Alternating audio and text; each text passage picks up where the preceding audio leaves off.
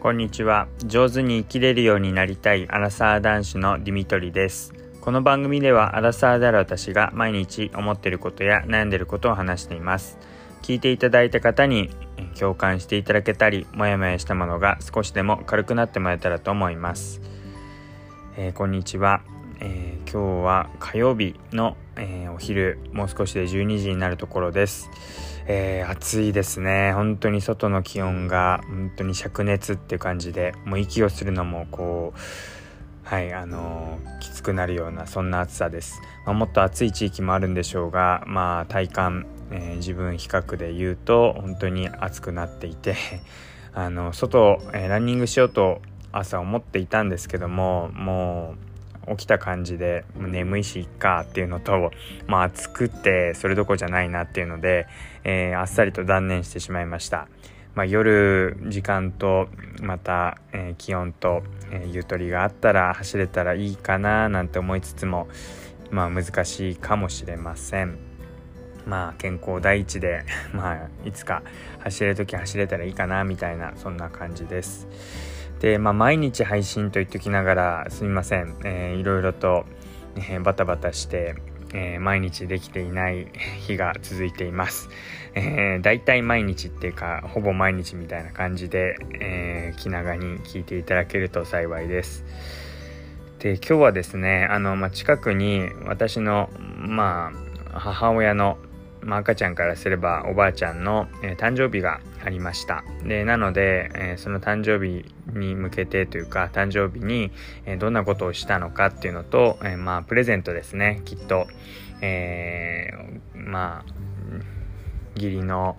お父さんお母さんだったり、まあ、自分の実のお父さんお母さんだったり、えまあプレゼントとか、え誕生会とか何したらいいかなってきっと悩む方同年代の方多いかと思いますので、えー、まあ、一つ参考にしていただければ幸いです。えーと、私たちはですねまず、まあ、家っていうよりも、まあ、どっか外食をして、まあ、そこでこうみんなで食事を食べながらプレゼントを渡すっていうのが、まあ、いつも、えー、まあ、毎年の恒例になっています。で、まあ、今年もですねちょっと車で、えー、30分ぐらいかな行ったところの、えー、結構お庭が素敵な、まあ、イタリアンっていうのかな、まあ、フレンチですかね、えー、のコースの料理を頼んででもあらかじめもう予約する時に子供がいますってことも伝えて、まあ、子供が OK なところ赤ちゃんがいても大丈夫なところを予約してきました。でただ今までの感じでなんかすっかり慣れてしまっていたのか、えー、勝手にこうチャイルドシートっていうか子供用の椅子があるんだろうなとかって思ってたら、えー、そんなものは用意していなくてむしろ、えー、ベビーカーがあれば、えー、ベビーカーごと入れ、ま、入れますよっていうようなそういう席でした。もう車で行ったにもかかわらずもうベビーカーを積むのを忘れてっていうかなくてもいいだろうっていうふうに思ってですねまあ、見事にこう大人用の椅子でちょっと、気を使いながら周りに物を詰めて、え、座らせることになったんですけどベビーカーがあったらもっと楽だったなぁなんてこと思いました、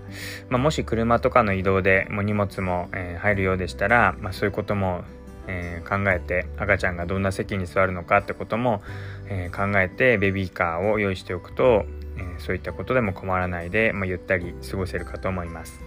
でまあそういう、まあ、コースを食べてですねでその後にプレゼントを渡したんですけども、まあ、なかなかこう母の日だとか、まあ、誕生日もそうですし毎年何回かプレゼントを送ってるので、まあ、毎年こうやっていくと、まあ、去年あげたしなーっていうことで、まあ、物がなくなってくるっていうのがあるあるですよね。でまあ今年はですね何をあげたかっていうと、まあ、赤ちゃんができて、えー、生まれて初めてのえー、そのおばあちゃんの誕生日っていうのだったのでまあ身の回りのもので、えー、結構くたびれてるものがないかなってちょっと実家に行った時なんかにこうリサーチを入れると結構メガネケースなんかだいぶ使い込んでくたびれてる感じがしたのであじゃあメガネケースをプレゼントしようってことにしました。で調べてみると赤ちゃんの写真を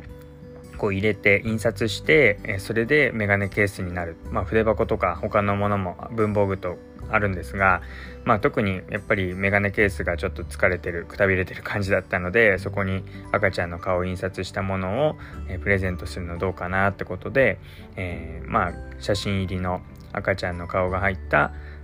メガネケースとあと、えー、もうちっちゃい本当に。でもそれだけだとなんか、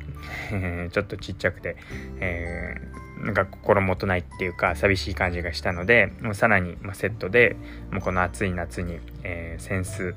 もう本当にミニセンスですね。これは、えー、また URL 載っけたいなと思うんですが私の楽天ルームなんかにも載ってるので、えー、ぜひ見てみてください。そのミニセンスをプレゼントしました。まあこの夏場を乗り切るなんかひんやりグッズみたいなのもいいなと思いつつ、はい、あの、どうしても毎年買うってなると去年あげたしなーっていう風にあげるものがなかなかなくなってくるんですが、まあ、日々過ごす中でなたまに実家に行った時なんかになんか困ってるものとか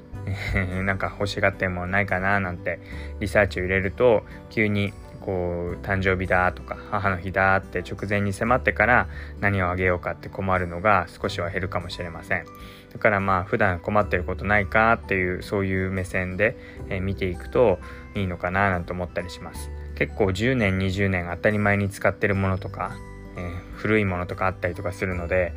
うんまあ、結構家電なんかはだいぶ傷んでてあ買い替えたらいいなーなんて思ってるんですけど、まあ、そうすると結構毎年買うっていう感覚じゃなくて本当に大きなお金が必要になってくるのでさすがにそれは自分で買ってもらうかなんて思ったりするんですが、まあ、せめて、まあ、その知識だけでもこんなのがいいよとか、えー、こんなもの使ってるよとか、まあ、そういう情報だけでもあげるだけでもちょっと違ってくるのかななんて、えー、そんなことを思ったりしています。ということで、えっ、ー、と、今日は、まあ、母親の誕生日にどんなプレゼントあげようかっていうふうに、えー、悩んでる方とか、えー、考える方、えちょっと参考にしていただければなというふうに思って、え母親の誕生日にどんなことをしたのかってことを話していきました、え最後まで聞いていただいてありがとうございます。またお会いしましょう。